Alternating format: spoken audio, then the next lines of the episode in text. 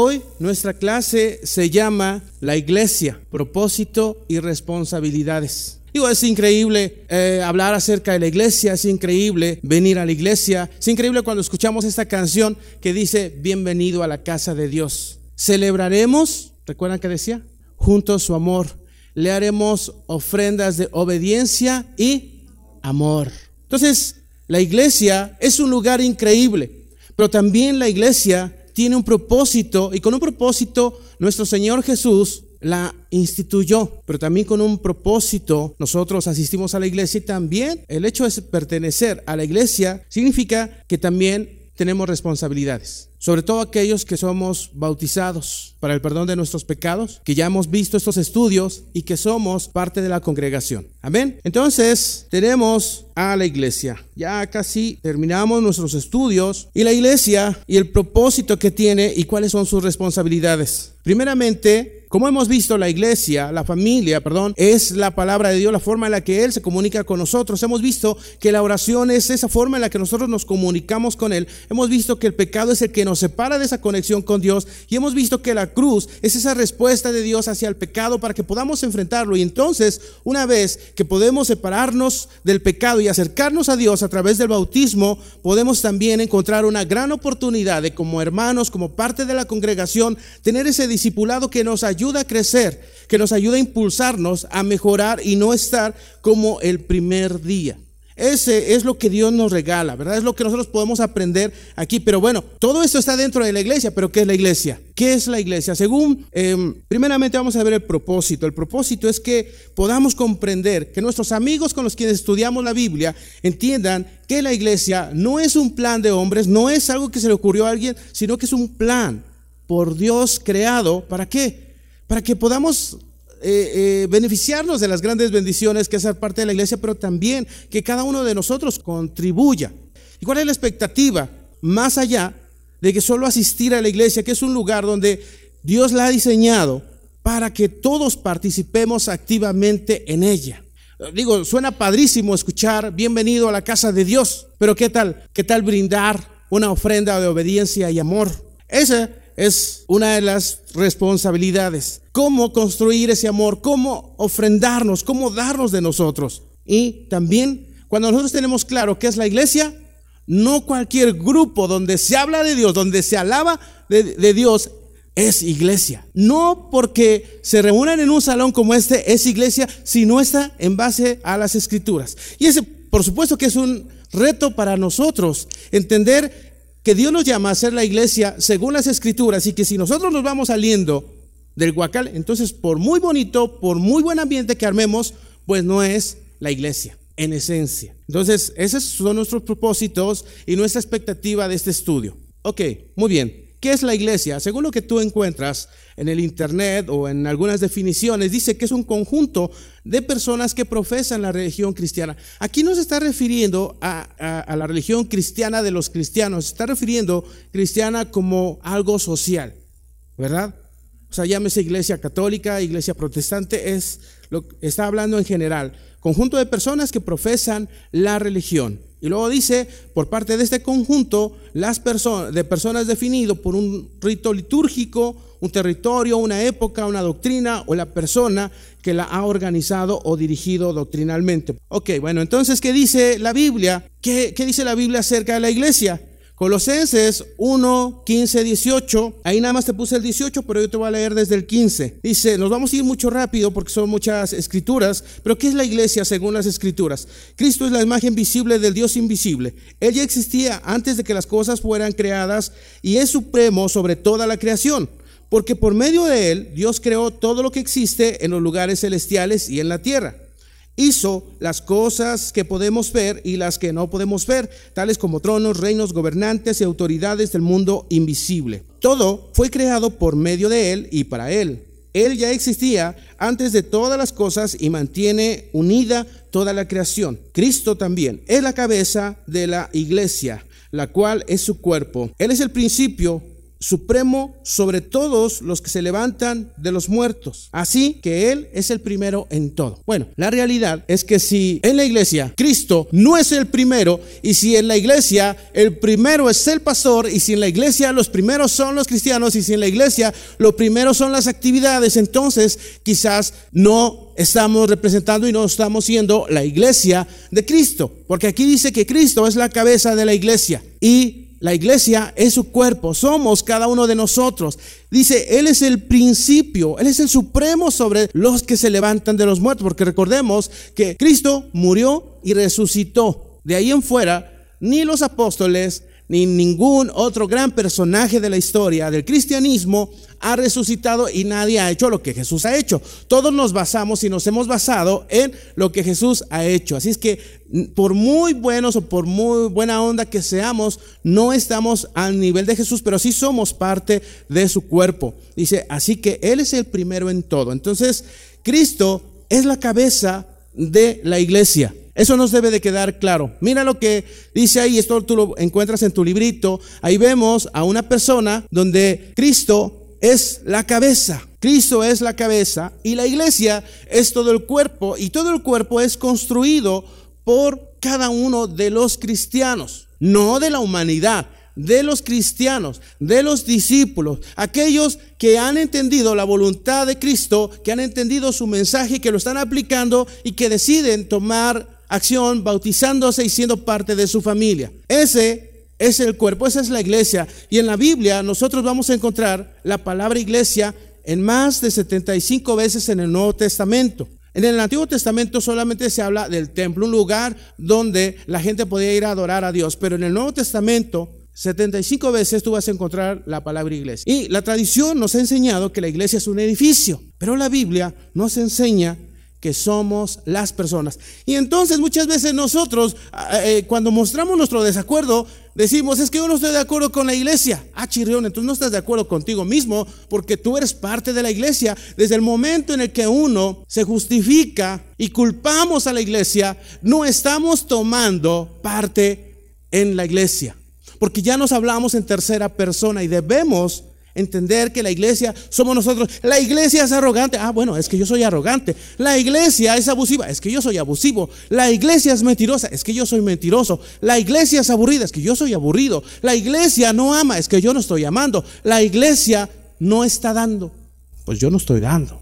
La iglesia es lo que nosotros como miembros damos o dejamos de dar. Y después, Efesios 2, 19, 22 dice, Así que ahora ustedes, los gentiles, ya no son unos desconocidos ni extranjeros. Son ciudadanos junto con todo el pueblo santo de Dios. Son miembros de la familia de Dios. Juntos constituimos su casa, la cual está edificada sobre el fundamento de los apóstoles y los profetas. Y la piedra principal es Cristo Jesús, Cristo Jesús mismo. Estamos cuidadosamente unidos en Él y vamos formando un templo santo para quién? Para el Señor. Por medio de Él, ustedes, los gentiles, también llegan a formar parte de esa morada donde Dios vive mediante su Espíritu. Entonces significa que somos parte de un edificio sagrado. Entonces, si es el lugar sagrado, entonces yo como un tabiquito, sería posible que sea parte de algo sagrado, pero que yo no esté sagrado, que yo no viva en santidad, que, que yo que soy parte de, de, ahí, no, no esté cumpliendo con lo que debo ser. E, es, cuando nosotros no entendemos eso, entonces nosotros venimos a la iglesia, escuchamos, o no venimos, no nos interesa, no participamos, y quizás a veces entendemos que la iglesia tiene la obligación de darme.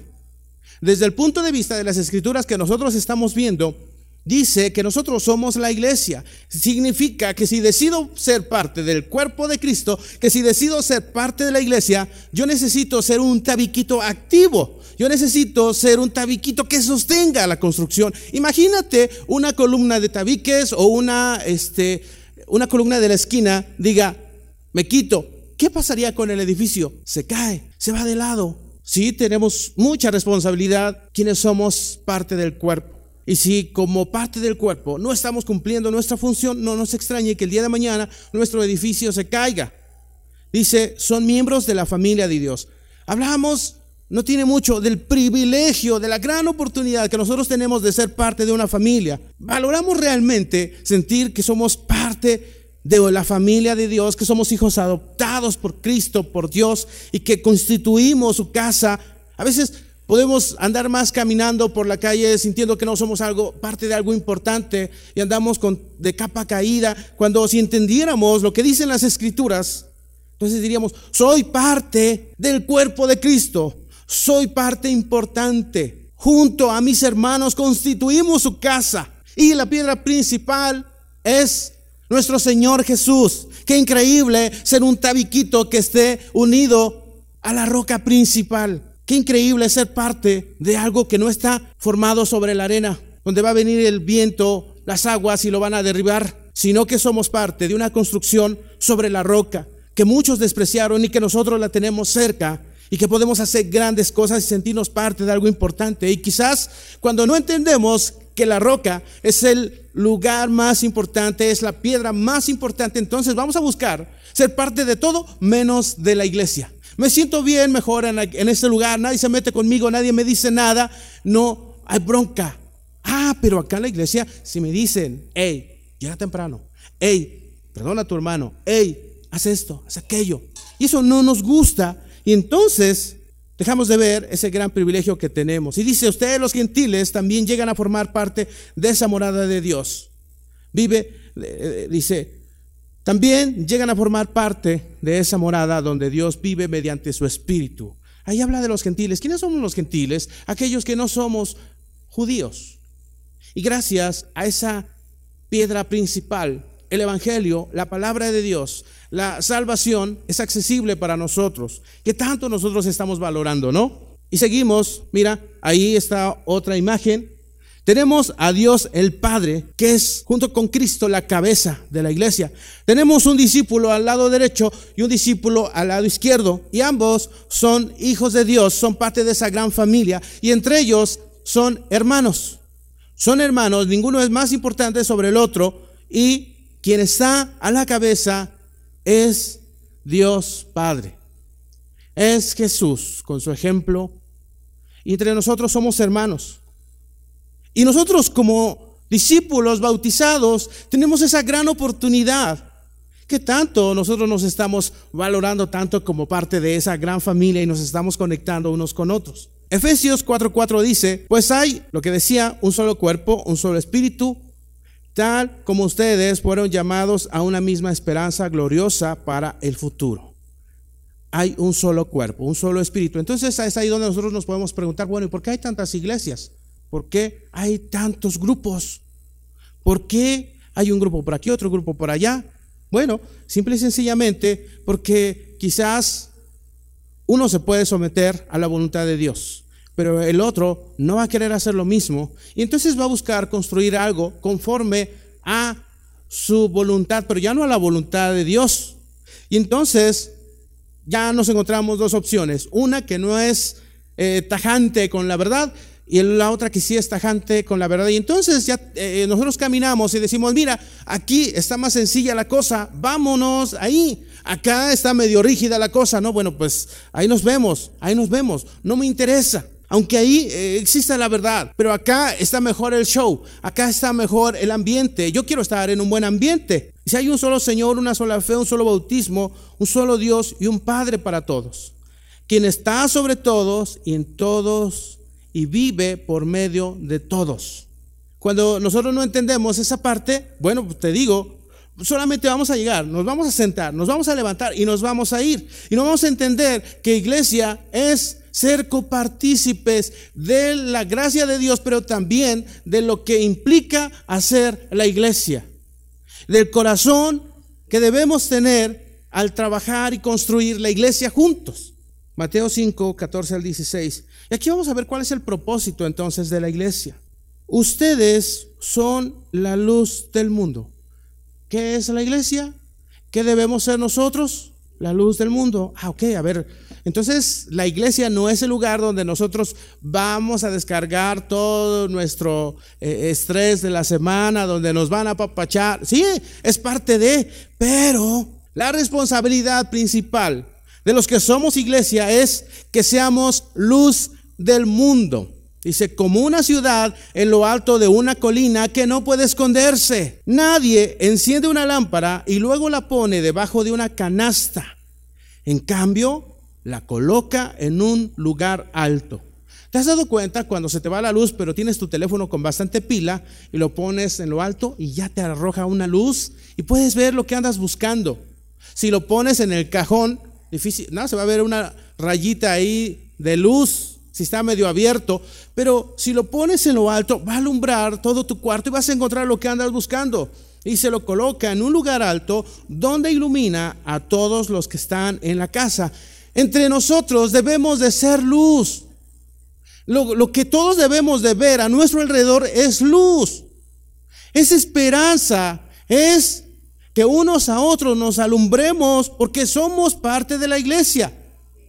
Y ese es el llamado para nuestros amigos con quienes estudiamos la Biblia, que sean luz, no que vengan a un grupo más, no que sean parte de un grupo más, sino que sean luz significa que entonces ya quieres alumbrado, salgas tú y tú seas quien alumbre a otros. Dice, de la misma manera, dejen que sus buenas acciones brillen a la vista ¿De quién? De todos. Punto número uno, Dios nos llama a ser luz del mundo, luz en las tinieblas de este mundo que camina torcido. Número dos, dice que nos llama a ser íntegros. ¿Cómo íntegros? Sí, que tu luz brille en todos los demás y ellos quieran ser parte de un plan que Dios ha diseñado para sus vidas, de ver tu vida, de ver que eres honesto, de ver que eres íntegro, de ver que tú no caminas de la misma forma que los demás caminan.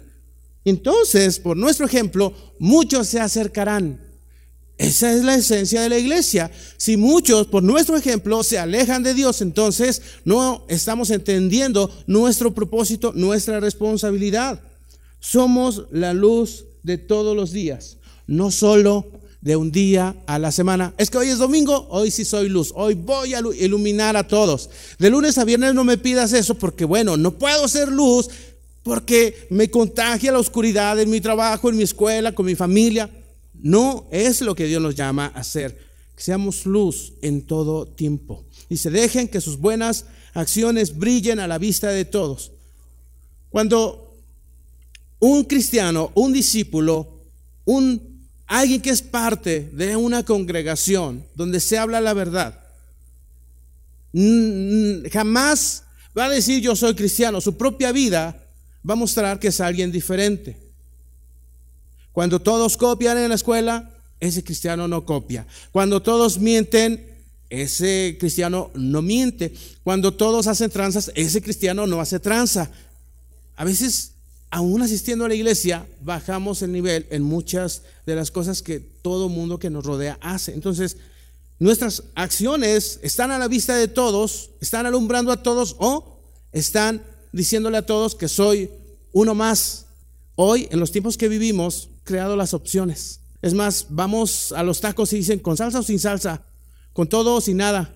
Dios no nos da opciones, pero el ser humano ha creado opciones y hasta en iglesias hay opciones. La que sí se mete contigo y la que no se mete contigo. La que sí hace lo que dice la Biblia y la que no hace lo que la Biblia dice. Porque es mejor que tengamos más gente. Vamos a hacer una mega iglesia. Que vengan todos los ricachones acá con nosotros. Y vamos a tener siempre todo lo que necesitamos. No, a los pobres ni entran aquí, porque eh, en vez de recibir siempre les vamos a tener que estar dando. Y hoy son el tipo de iglesias que existen. Eso es la iglesia de hoy. No es la iglesia que nosotros vemos en las escrituras, porque la iglesia de hechos, la gente, los que tenían propiedades las vendían y, repartían el dinero entre sus demás hermanos, no les importaba ser quizás con ciudadanía romana, tener un estatus más alto, títulos nobiliarios, no lo sé, y abrazar a su hermano en la reunión, porque lo que importaba era que ambos eran salvos. Entonces, el propósito de la iglesia es que seamos luz. Luego dice Pedro, primera de Pedro 2, de 4 al 5 y el 9, dice, ahora ustedes se acercan a Cristo, quien es la piedra viva, lo que veíamos en otra escritura, principal del templo de Dios. Nuevamente nos recuerda que es la base principal donde está construido el templo. Donde Dios habita. Dice, la gente lo rechazó, pero Dios lo eligió para darle gran honra. Ustedes son las piedras vivas con las cuales Dios edifica su templo espiritual. Nuevamente nos habla que nosotros somos cada uno de esos tabiquitos. La historia, la tradición nos ha dicho, la iglesia es sus cuatro paredes y un techo y muchos santitos. Eso es lo que nos dice la tradición. La que nos dice las escrituras es, cada uno de ustedes es una piedra viva que forma parte de ese templo y Dios habita ahí. Dice, ahora son sacerdotes santos. Un sacerdote no se mete en, en cosas de la vida común. Nosotros somos parte de la iglesia. No podemos caminar y movernos en el mismo nivel que los demás. Y no habla de, entonces ya no le voy a hablar a Pepe, mi vecino. No, no se trata de eso. Significa que nosotros aprendamos a ser radicales en el momento en el que la situación quiere que nosotros seamos igual que ellos. Es ahí donde nuestra luz debe brillar y decir, ¿sabes qué? Yo no me meto en eso y tú no deberías hacer lo mismo. Y quiero enseñar la verdad.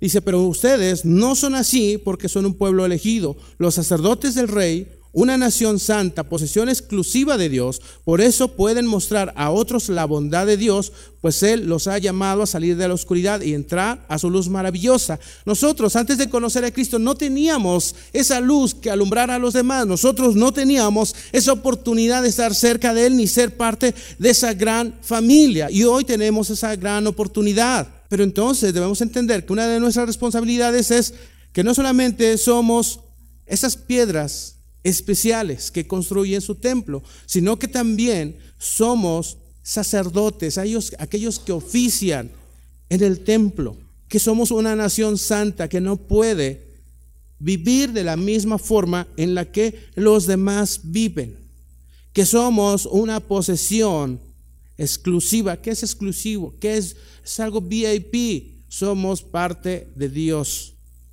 Entonces, con todo eso como resultado, nosotros podemos mostrar esa bondad de Dios. ¿Qué es lo que sale de nosotros? ¿Qué es lo que sale de nuestra enseñanza? ¿Qué es lo que escuchan los demás de nosotros? ¿Qué, qué, vamos a enseñar a nuestros amigos? Les vamos a decir, mira, tú ven a la iglesia, ofrenda, participa en las actividades, pero tú puedes seguir viviendo como tú quieras. ¿Por qué? Porque yo estoy viviendo como yo quiero. Entonces, no ese no es el propósito.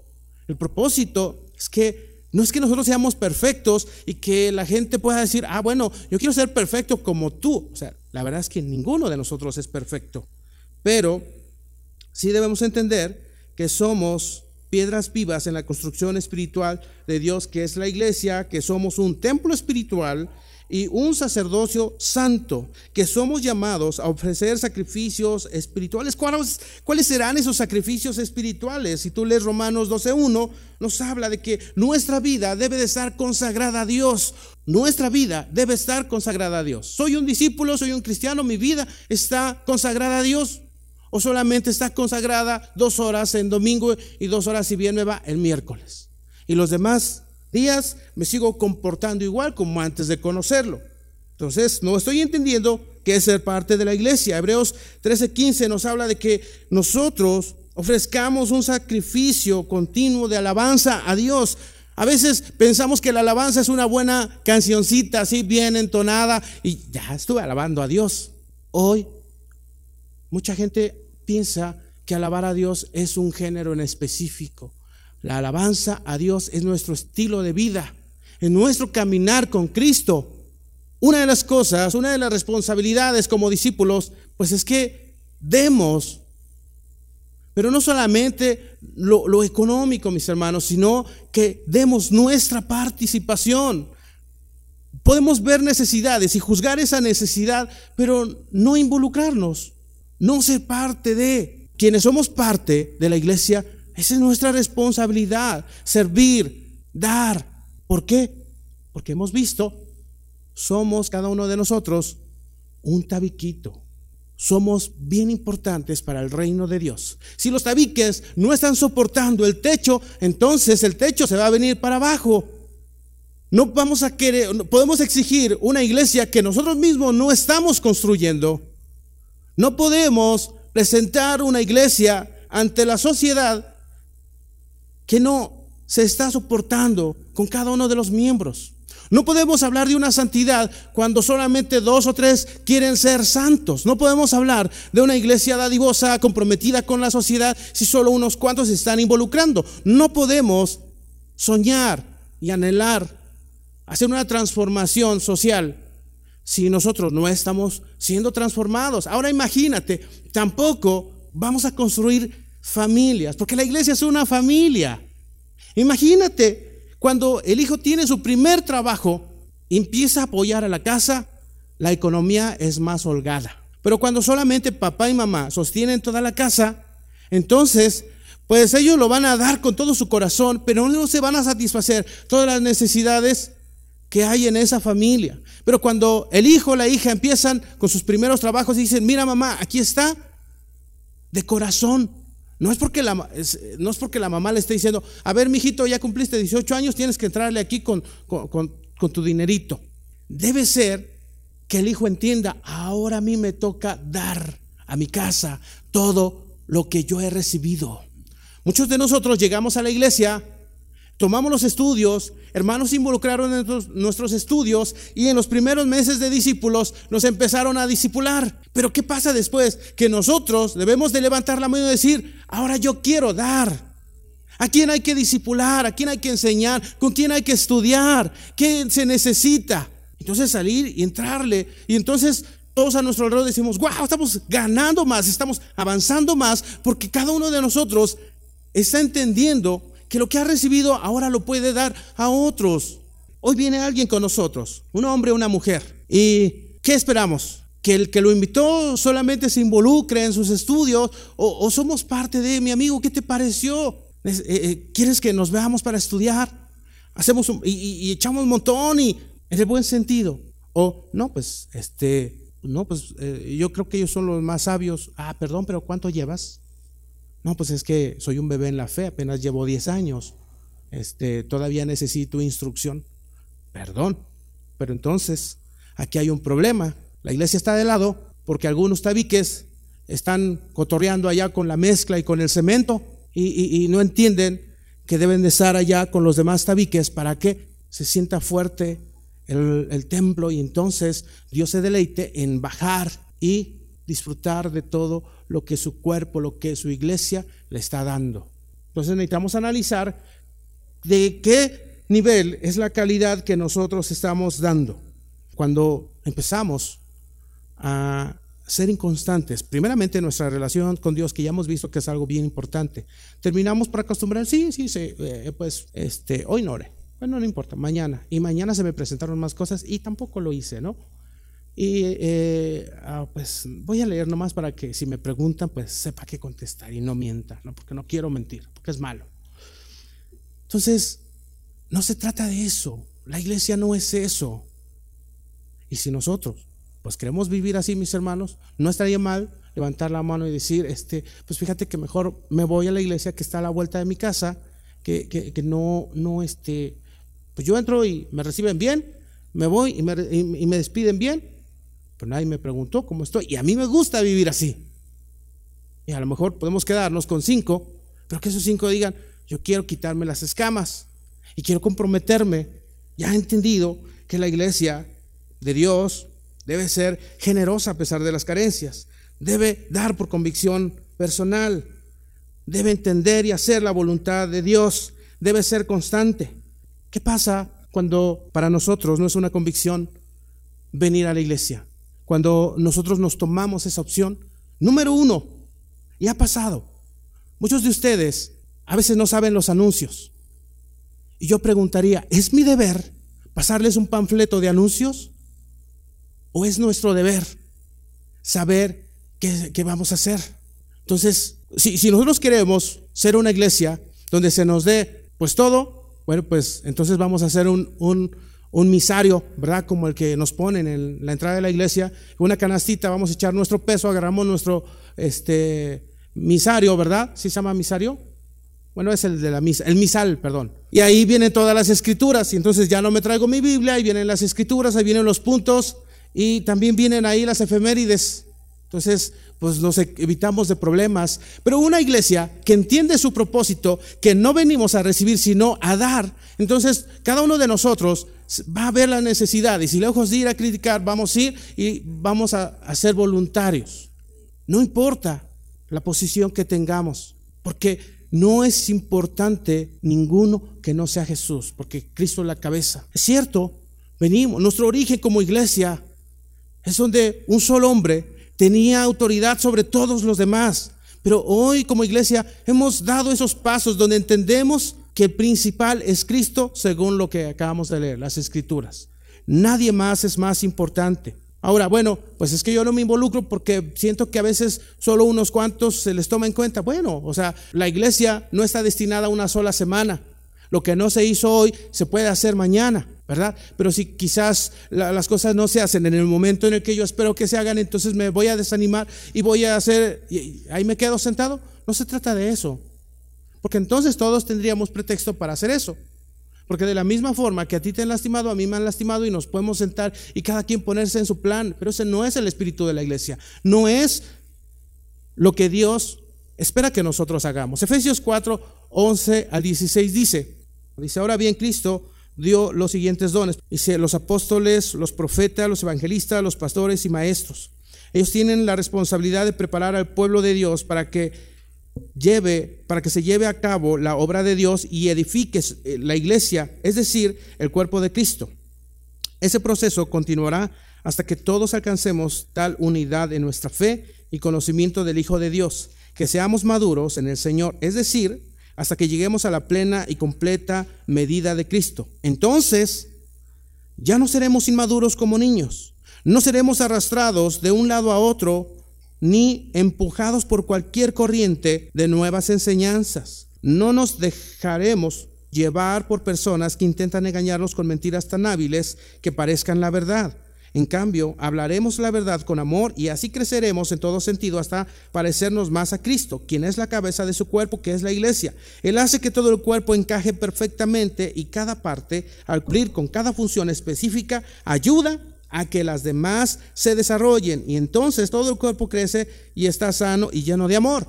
Él hace que todo el cuerpo encaje perfectamente. Todos nosotros somos diferentes y ahí está lo especial que no somos iguales. Todos hemos sido dotados de diferentes dones, pero uno de los dones más importantes que debemos desarrollar es la humildad. Que todo lo que nosotros hagamos, dice Pedro, no debemos hacerlo por rivalidad o por orgullo. Quítate porque tú no lo estás haciendo bien. Y yo te desconozco y para mí no eres quien Dios ha puesto al frente. Eso, eso puede ser lo más fácil que nosotros hagamos. Pero dice, Él hace que todo el cuerpo encaje perfectamente. Cuando nosotros llegamos a la iglesia y nos acostumbramos a solo recibir, pues no nos vamos a desarrollar. Ese talento que Dios ha depositado en nuestros corazones va a estar ahí guardado. Es esa luz que nosotros guardamos en el cajón, pero que no está alumbrando. Es ese mensaje que podría salvar la vida de muchos, pero no lo, no, no lo, está, no lo está haciendo, no se está cumpliendo. ¿Por qué? Porque lo estamos guardando. Pero cuando cada uno de nosotros entiende que ese talento, que esa capacidad que Dios nos ha dado tiene un propósito, entonces la vamos a desarrollar porque no queremos quedarnos en el mismo nivel, porque no queremos seguir sufriendo con lo mismo, porque si desarrollamos nuestro talento, nuestra humildad, también vamos a ayudar a que otros se desarrollen, pero hay una frase que dice, ni picha, ni cacha, ni deja batear, ni crecemos, y nos da envidia que otros estén creciendo. Y no debería de ser así. Ese no es el reino de Dios.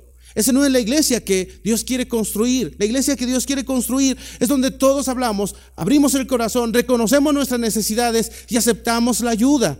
Y decimos, estas son mis debilidades, hermanos. Y no vamos a levantar la mano para decir mis perfecciones. Yo soy perfecto en esto. Yo no sé por qué no me, no sé por qué me están desperdiciando aquí.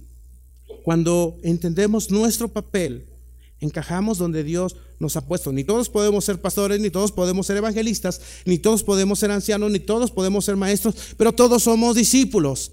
Y la, el llamado al discípulo es el mismo, el llamado a amar, el llamado a perdonar, el llamado a ir y, y hablar del evangelio a todas las personas, Ese es un llamado que nos da en general. Por supuesto que el día de mañana que la iglesia se multiplique, tú y yo necesitaremos tomar más responsabilidad. Pero para eso necesitamos construir, para eso necesitamos hacer lo que a cada uno de nosotros nos corresponde. Se nos hace tan difícil llegar once y media a la iglesia para ayudar en conectar un cable, acomodar una silla.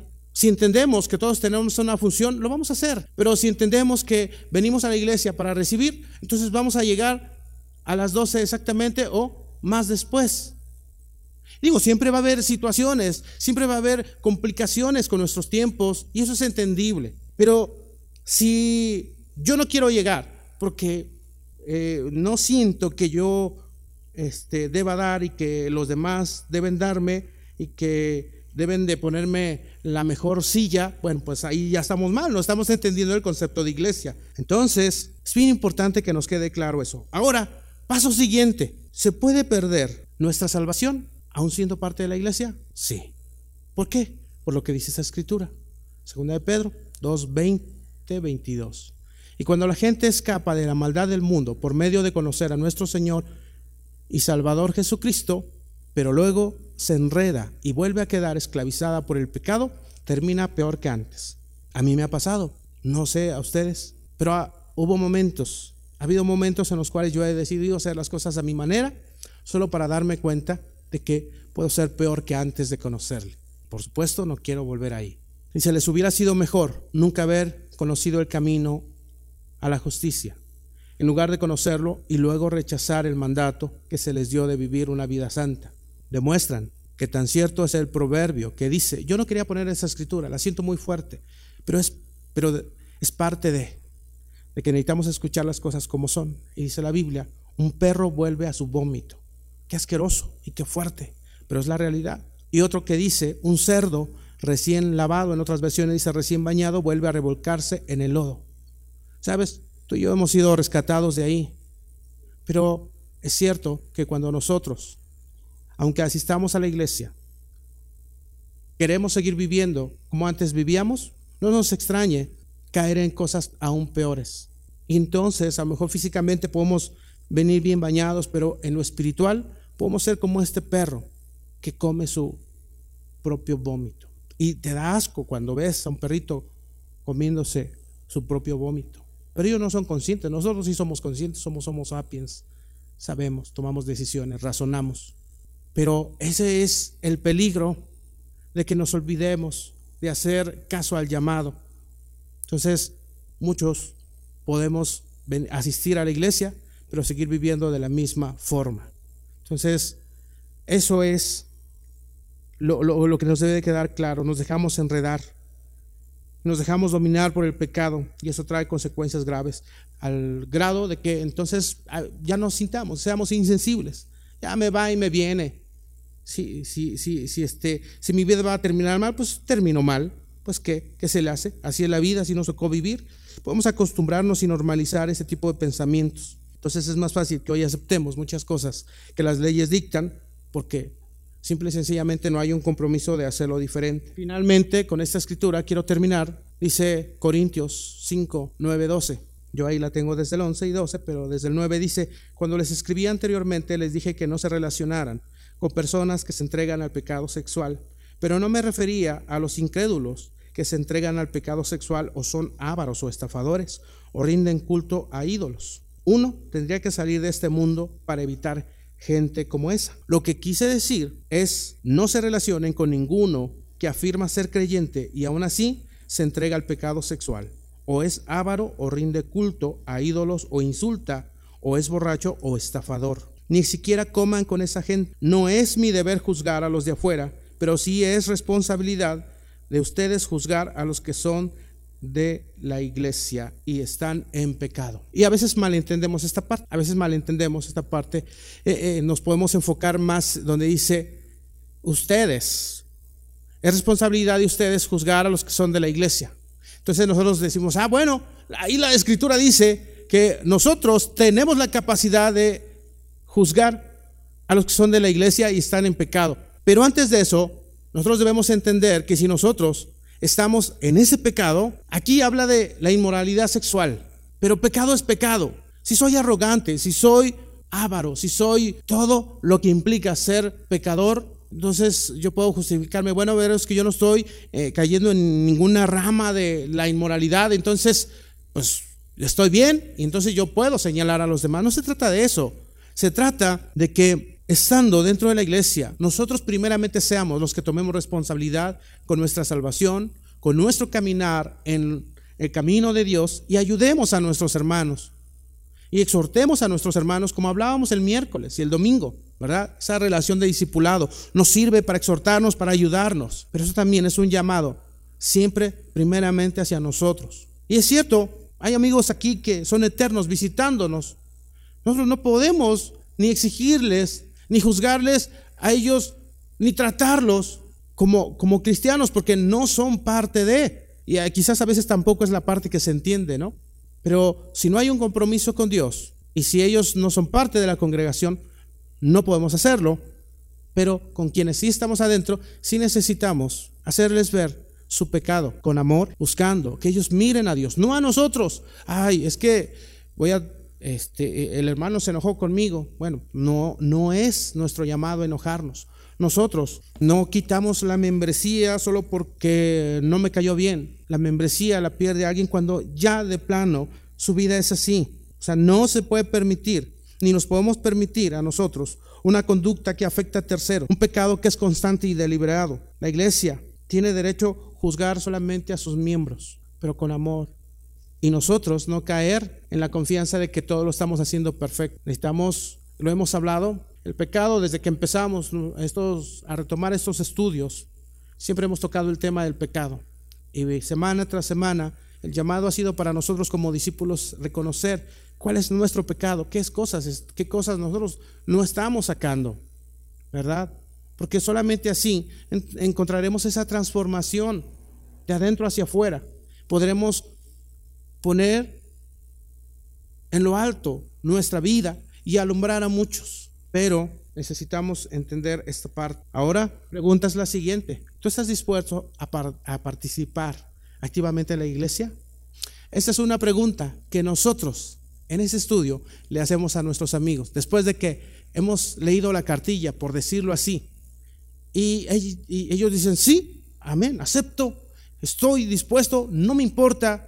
Entonces, continuamos. Pero a tantos años luz que llevamos recorrido como discípulos, estaría bien hacernos esa pregunta. ¿Estoy dispuesto a participar activamente en la iglesia? Si mi respuesta es sí, yo entiendo que Cristo es la cabeza, entiendo que el cuerpo somos cada uno de nosotros, entiendo que somos una familia y en una familia todos somos proveedores, todos somos participativos, todos somos humildes unos con otros y nos ayudamos a llevar nuestras cargas. Eso es una familia. ¿Por qué? Porque somos hermanos, porque debemos danos preferencia como hermanos, pero también tú no dejarías que tu hermano se pierda, ¿o sí? Tu hermano carnal. Entonces no podemos permitir que nuestros hermanos se pierdan. Y por último, entender que la iglesia está formada por discípulos bautizados. Aquellos que han entendido cada uno de estos estudios y que entienden y que dicen, yo quiero ser un discípulo, quiero ser un seguidor de Jesús y acepto, me bautizo, entonces acepto esas responsabilidades. Responsabilidades que no se le ocurrieron a, un hombre, que vienen respaldadas por las escrituras. Entonces, es bueno que nosotros analicemos, mis hermanos, cómo ha sido nuestro caminar hasta el día de hoy, ¿verdad?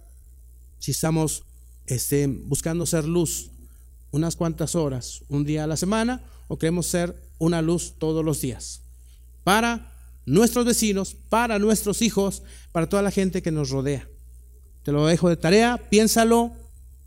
Y si tu respuesta es que sí, vamos a tener grandes pasos como iglesia. Pero tómate tu tiempo, analiza lo que hoy hemos hablado. Amén.